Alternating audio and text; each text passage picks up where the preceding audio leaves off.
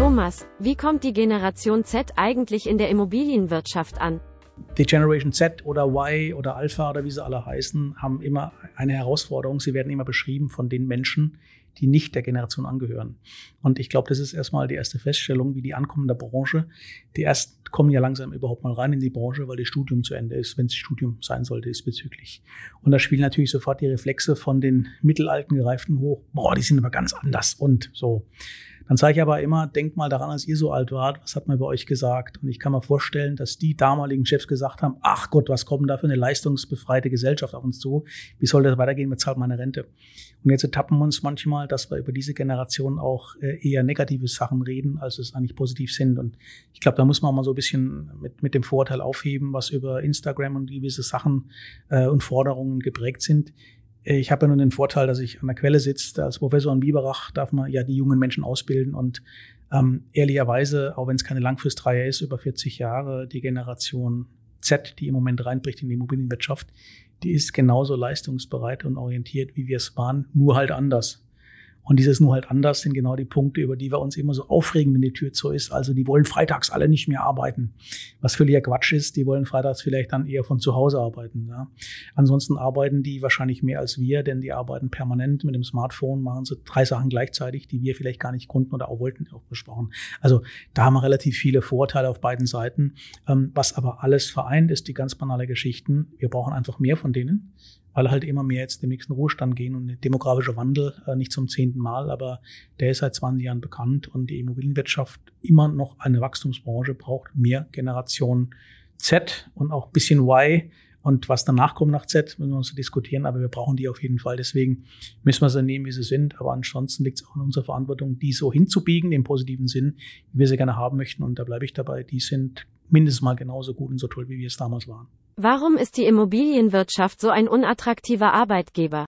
Spannenderweise habe ich gesagt, dass wir immer mehr Menschen eigentlich bräuchten. Und ich sehe auf der anderen Seite auch, dass die Vorteile gegenüber der Immobilienwirtschaft, wie sagt man so schön, aus den späten 80ern sind irgendwie. Das sind alles irgendwie Makler, Berater und das ist alles so Halbseiten. Das ist mit Verlaub relativ Quatsch. Denn wir haben seit 20, 25 Jahren jede Menge Studiengänge. Man kann sogar studieren, Immobilienwirtschaft, aber gleichzeitig muss ich anerkennen, wir sind halt eine äh, Branche, die sich als sehr heterogen darstellt. Es gibt eben nicht die Immobilienwirtschaft, die ich jetzt äh, eben besprochen habe, sondern es gibt den Facility Manager, es gibt das Asset Management, es gibt Portfolio Management, es gibt die Projektentwickler, es gibt die Putzkolonne, es gibt die Verputzerkolonne, es gibt die Analysten, es gibt alle möglichen. Ähm, das heißt, wir sind ja nicht umsonst der zweitgrößte Arbeitgeber nach Mitarbeiterzahl in, in der, innerhalb der Deutschlands und äh, haben es aber nie geschafft, uns ein Image zu geben oder überhaupt mal als Gesamtheit darzustellen.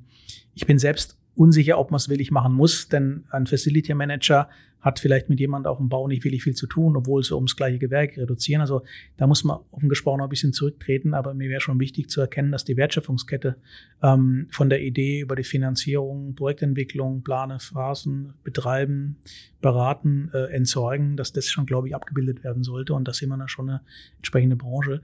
Ähm, Nachteil ist halt eben nur, ähm, solange die anderen Branchen vermeintlich attraktiver sind als wir, dann würde ich eher, äh, würde ich eher sagen, der der, der Ball liegt bei uns im Feld, um attraktiver zu werden. Das hat nicht was mit Geld zu tun, da muss man ehrlich sein, sondern wahrscheinlich mit der gesamten Darstellung, was macht man eigentlich äh, in den nächsten 10, 15 Jahren und da immer gewohnt, gearbeitet, geshoppt werden möchte, in Bindung mit den drei Assetklassen, glaube ich, dass die Immobilienwirtschaft die spannendste Branche ist, die man sich vorstellen kann. Vor allem ist sie halt wachstumsstark. Und ähm, das glaube ich auch nochmal ganz wichtig zu betonen für die, die sagen, jetzt ist der Zyklus zu Ende. Gerade in der Zyklusphase im Moment erleben wir natürlich, dass die Nachfrage im, im Moment ruckelt. Aber ähm, das Angebot ist auf jeden Fall da. Und das ist, glaube ich, nochmal ganz wichtig zu betonen. Wir brauchen mehr von den jungen Menschen. Ja. Deswegen sollte man sie ein bisschen mehr pflegen, als wir es vielleicht im Moment tun. Was müssen Unternehmen in der Immobilienwirtschaft tun, damit sie attraktiver für potenzielle Kandidaten werden? Ich glaube, das Markendenken ist schon ein bisschen ausgeprägter, als es vielleicht vor 30, 40 Jahren der Fall war heutzutage. Das hat was mit Branding per se zu tun und Corporate Culture und viele Dinge. Das heißt, die Unternehmen verkaufen ja primär erstmal ein Bild, was ein Daimler auch macht, äh, verkauft aber nur Autos. Viele Dinge, die wir im Dienstleistungsbereich machen, kann man ja nicht anfassen. Die kann man vielleicht mit Abstand ein bisschen sehen, aber wir sind eine Informations- und Kommunikationsgesellschaft, deswegen sollen Unternehmen primär auch wenn es am Schluss um Immobilienbacksteine geht, im Endeffekt eher auf die Imagepflege, auf das Brand einzahlen und dann letztlich dann darauf aufbauen irgendwo. Das kommt offen gesprochen zu kurz, denn wir stellen eher die Objekte, die wir bauen, Vordergrund. Das macht wahrscheinlich auch Sinn. Aber hinter vielen Unternehmen verbirgt sich so eine amorphe Masse von wegen gut oder schlecht. Wir haben Tools wie zum Beispiel ähm, von der Immobilienzeitung ähm, das Ranking beispielsweise der attraktivsten Arbeitgeber. Das heißt, die Unternehmen, die da gelistet sind, die haben schon viel eingezahlt auf das Ranking. Allerdings das sind 0,3 Prozent des gesamten Marktes. Das heißt, wir sind ja eine sehr heterogene Branche und die Top 10 bringen es auf einen Marktanteil über alles gerechnet von gerade mal unter 5 Prozent. Also damit man so die Größenordnung auch sieht irgendwo, ja. Ähm, das heißt, ähm, einzahlen auf moderne Kommunikationstechnologien, auf allen Kanälen bespielen und man merkt ja sofort, ist es künstlich oder ist da auch wirklich eine Substanz dahinter. Ich sage dann immer, jetzt macht, schaut euch mal das Ding von außen an, dann schaut euch mal von unten an, dann reden wir nach einer Woche wieder. Und dann wird relativ klar, wird es eigentlich nur gespielt und ein Bild erzeugt, des Bildes willen, oder gibt es wirklich eine Kultur? Und ich glaube, das, was man immer so verklärt, wie das früher alles damals war, bei den anderen großen Gesellschaften, diese Zusammengehörigkeit, das haben wir auch. Aber wir stellen es wahrscheinlich gar nicht so kommunikativ draußen, weil am Schluss steht immer das Objekt im Vordergrund bei uns. Ähm, und das ist manchmal schade. Und ich glaube, da sollte man schon einen Umdenkprozess auch mit sich bringen. Denn wie gesagt, ähm, auch wenn der Köder manchmal ein bisschen bunt bei uns wirkt, ähm, springt die Generation schon sehr stark auf diese Key Visuals an, um das mal deutlich zu sagen, ähm, braucht aber jeden Tag eine neue Party. Und das muss man auch noch lernen, irgendwo, beide irgendwo zu befriedigen. Ich kann nicht jeden Tag eine neue Challenge machen, nur weil ich es halt vielleicht von meiner Xbox kenne, sondern ich muss halt auch mal akzeptieren, mal ein halbes Jahr lang einen blöden Analystenjob zu machen, in Anführungsstrichlein, oder durch die Gegend fahren. Ähm, das gehört halt eben auch dazu, aber halt auch nicht mehr fünf Jahre am Stück, bevor es mal ein Ständchen mehr auf dem Konto gibt. Mhm. Ähm, das müssen beide Seiten lernen. Deswegen, ich glaube, ein attraktiver Geber, Arbeitgeber ist der, der sagt, ich habe eine Corporate Culture. Ähm, du bist jemand, der dort reinpassen würde, weil wir das der Meinung sind, aufgrund von einem Bewertungsprozess. Aber der Rest liegt bei dir, dich einzubringen. Ähm, wir sorgen für das Environment, das Knowledge heißt, aber du musst dich da wohlfühlen. Und wenn es nicht so ist, dann ist aber auch nicht schlimm, wenn du wieder gehst oder wir sagen, du gehst. Das ist etwas, was vielleicht viele Führungskräfte auch lernen müssen, dass man da nicht undankbar ist, weil man Zitat die doch herangezogen hat, jetzt gehen die. Ähm, das ist ein normaler Prozess und ich würde mir wünschen, dass wir das Positive daran sehen als das Negative. Wie sollten sich Unternehmen innerhalb der Immobilienwirtschaft positionieren, um als attraktiver Arbeitgeber wahrgenommen zu werden? Ich antworte mal anders auf die Frage, wie Sie Unternehmen positionieren sollten und was man machen müsste. Ich habe vor ungefähr zehn Jahren habe ich natürlich auch so ein bisschen gelächelt, nachdem wir jetzt suchen die Wirtschaftsgesellschaften schon Theologen und Linguisten vor dem Motto, mein Weltbild war halt, die brauchen halt irgendwelche BWL kodierten und produzierten irgendwo, ja, äh, mit einem ordentlichen Abschluss in Excel-Kenntnissen. Das war so mein Weltbild. Bisschen gelächelt damals nach dem Motto, ist es jetzt so eine Fake-Nummer oder meint die es ernst? Zehn Jahre später ähm, würde ich sagen, die Immobilienwirtschaft ist deswegen so spannend, weil sie noch nicht fertig ist. Das heißt, dieses, dieses, dieser Wissenszuwachs von außen ist, glaube ich, mittlerweile etwas, was man nicht mehr wegdiskutieren, das, was mehr denn je brauchen irgendwo. Obwohl wir alle schlaue Jungs und Mädels sind irgendwo, aber der Wissenszuwachs von draußen und eben nicht nur aus der Bauwirtschaft oder aus den anderen Gewerken, sondern ganz simpel von allen. Alle haben Bezug zu Immobilien und das unterscheidet uns von vielen anderen Sachen. Ich habe keine Ahnung, wie Stahl produziert wird, außer wenn man sich äh, das Zeugs einmal gesehen hat in der heißen Halle. Ähm, aber jeder hat sofort ein Meinungsbild und sei es nur, äh, weil er in so einer Wohnung wohnt im Normalfall. Man hat ein Pro oder ein Konto zu Immobilien und das wird gerne transferiert auf die Immobilienwirtschaft. Deswegen, ich denke, die, die Immobilienbranche muss schon ähm, darstellen und vor allem auch klar kommunizieren. Wenn er bei uns anfängt, dann ist die Hälfte des Blatts ist völlig unbeschrieben. Da steht schon was drauf, die anderen 50 Prozent, aber ihr könnt euch da austoben im positiven Sinn. Ihr könnt ein bisschen rumspinnen, ein bisschen skalieren, alles schön und gut. Am Schluss muss was bei rumkommen, aber wir erwarten von euch, dass ihr auch mal bewusst mal anders denkt und nicht euch in Ehrfurcht verharren, weil wir alle so wahnsinnige Facherfahrungen haben. Das ist gut, das gehört auch dazu. Aber dieser Push noch hinten raus, der uns manchmal fehlt, den erwarte ich schon von der Generation, die sagt hier übrigens, das machen wir seit ein paar Jahren da draußen schon ein bisschen anders, ja. Und das ist nicht schlecht, da kann man sich aufregen im Einzelfall, also oh Gott, das will eine undankbare Generation. Im Gegenteil, also das heißt, je mehr von außen kommt, ob das jetzt ein Projektentwickler sein muss oder ein Theologe oder ein Linguistiker, es hilft alles. Digitale Kompetenz ohne Ende in der Immobilienwirtschaft gefordert. Ob es willig da ist, kann man mal ein bisschen pessimistischer sehen. Viel passiert, aber da sind wir noch lange nicht am Ziel irgendwo, ja. Und deswegen, die Modethemen, ähm, was wir anbieten müssen, sind ehemalige Modethemen. Heute sind sie überlebenswichtig. Nehmen wir das ESG-Thema, Dekarbonisierungsthema, Digitalisierungsthema.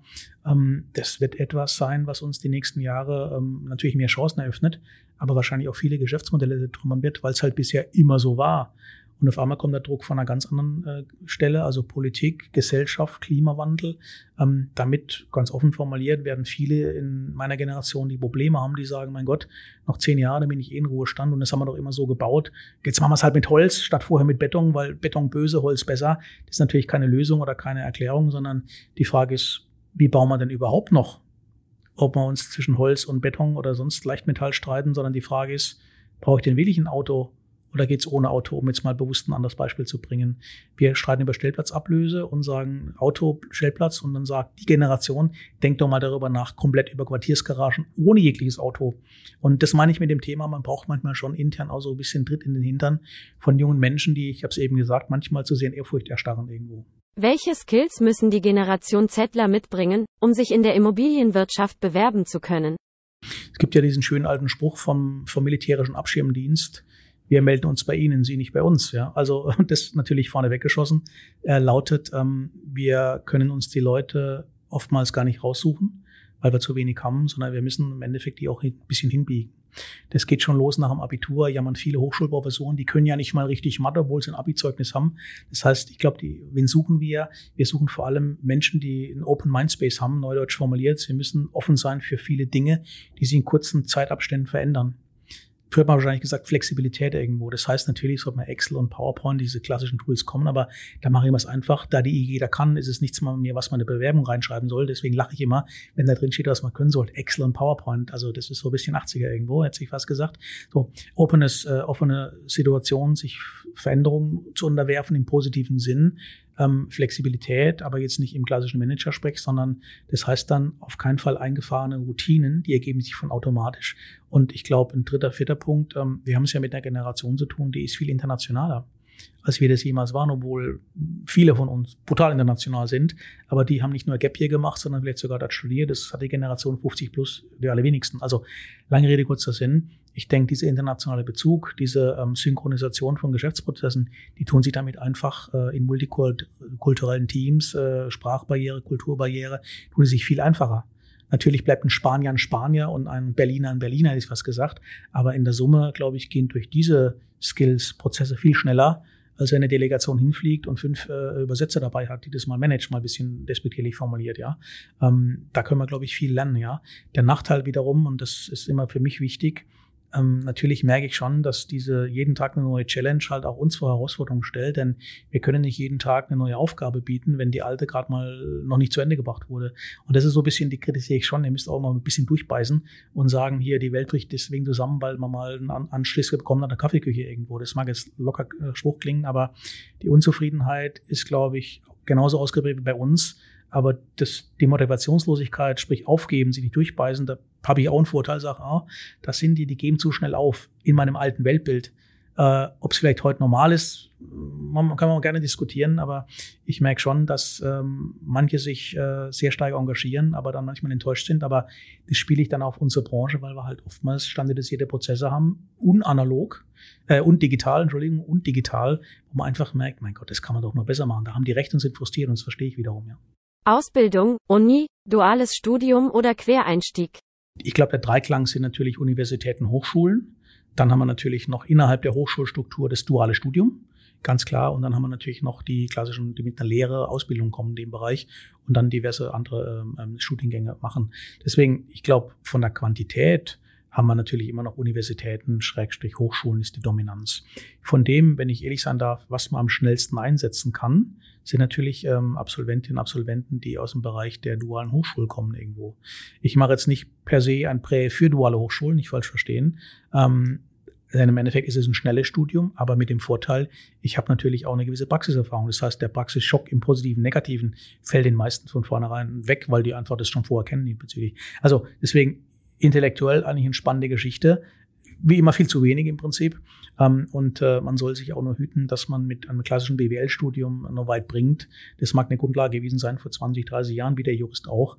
Heutzutage ist das Fachwissen so spezifisch geworden, dass viele Dinge einfach schneller laufen. Deswegen, ich glaube, von, einer, von, einer, von, einem, von einem Wettbewerb haben natürlich duale Hochschulen schon einen intrinsischen Vorteil gegenüber normalen Hochschulen oder Universitäten gar. Gar nicht mal im negativen Sinn, sondern sie sind, glaube ich, können schneller agieren. Sie aber auch, offen gesprochen, ohne Master ist es halt nur ein dualer Abschluss den ich vielleicht gemacht habe äh, mit dem Bachelor, um das mal deutlich zu sagen. Also das heißt, da gibt es eine Schattierung, was im Einzelfall negativ klingt, wir brauchen halt einfach mehr. Und deswegen, ähm, wir freuen uns über jeden, der kommt und vor allem auch der im Maschinenraum mal anfängt und nicht nur gleich auf die Kapitänsbrücke möchte. Da bleibe ich halt relativ nüchtern. Da muss man sich schon ein bisschen Erfahrung und, und äh, Erfahrung verdienen im normalen Prozess. Das geht nicht von heute auf morgen und das haben manche noch nicht ganz verstanden, dass es ein paar Jährchen dauert. So Thomas, was ist dein Fazit zum Thema Generation Z? Zusammenfassend ist die Generation Z eigentlich genau wie wir damals waren und die Generation vor uns und nach uns genauso sein wird, immer kritisch beugt von denen, die gerade an Rudern der Macht sind, weil die das irgendwie anders machen wollen. Ähm, ich glaube, dass die das gleiche Mindset mitbringen, was wir eigentlich immer aus unseren intellektuellen Büchern zwischen Weihnachten Neujahr, Führungstechnologien, immer so versuchen zu adaptieren. Damit wurden die groß. Ähm, und das umzusetzen ist manchmal ein bisschen holprig und schwierig, weil wir eine analoge Branche sind, immer noch, ganz klar.